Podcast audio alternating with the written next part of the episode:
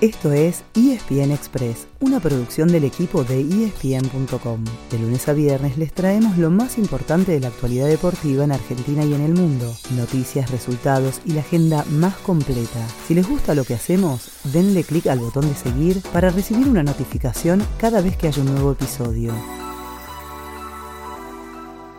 Finalmente llegó la hora. Si se levantaron bien temprano, es porque están esperando, como nosotros, el debut de la selección argentina en Qatar 2022. Si en cambio se les hizo tarde, seguramente ya saben cómo terminó el partido con Arabia Saudita, el que empieza, o empezó, a las 7 de la mañana. De cualquier manera, sepan que solamente es el primer paso de un largo camino. Ayer, en la conferencia de prensa previa, hablaron Lionel Scaloni y Lionel Messi. El técnico repitió la fórmula de eliminatorias y Copa América, contó que ya tenía el equipo y que los jugadores lo sabían, pero no se lo dio a los medios. La pulga dijo sentirse muy bien, tanto en lo físico como en lo personal, y que llegaba muy ilusionado al que seguramente será su último mundial. A esta altura, el debut de hoy es lo de menos, porque esta historia continuará en los próximos días.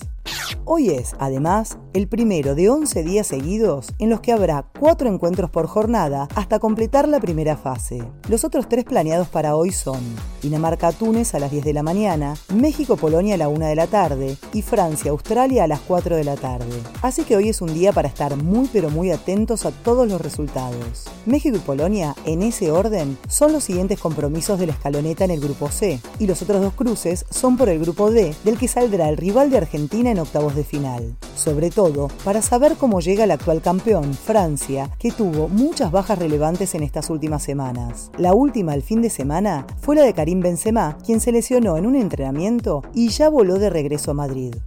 Repasemos un poco los resultados de ayer. Dos candidatos y habituales animadores ganaron en su debut.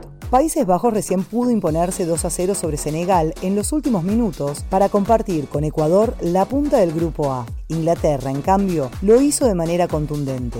Fue 6 a 2 sobre Irán. Y por el mismo grupo, el B, Gales empató 1 a 1 con Estados Unidos gracias a un gol de penal de Gareth Bale.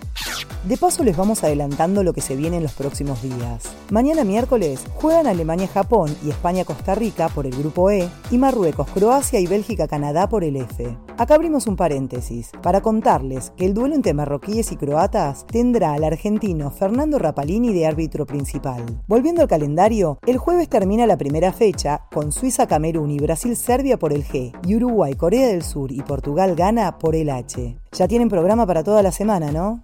Nos vamos dejándoles otros dos temas que generaron polémica ayer. Uno tuvo que ver con las entradas a los partidos. A muchos hinchas, sobre todo ingleses y estadounidenses, les desaparecieron los tickets de la app de la FIFA y tuvieron que resolverlo al viejo estilo, con boletos impresos. El otro giró alrededor del brazalete de One Love. Varios capitanes europeos planeaban usar los colores del arco iris para hacer visibles las enormes restricciones que el colectivo LGBTIQ sufre en Qatar. Pero ante la amenaza de recibir una tarjeta amarilla, dieron marcha atrás. La FIFA propuso otra solución y adelantó la campaña No a la discriminación planeada originalmente para cuartos de final. Con ese brazalete se lo vio, por ejemplo, al inglés Harry Kane frente a Irán. De cualquier manera, la cuestión está lejos de haber sido resuelta y seguramente siga siendo tema de discusión durante los próximos días.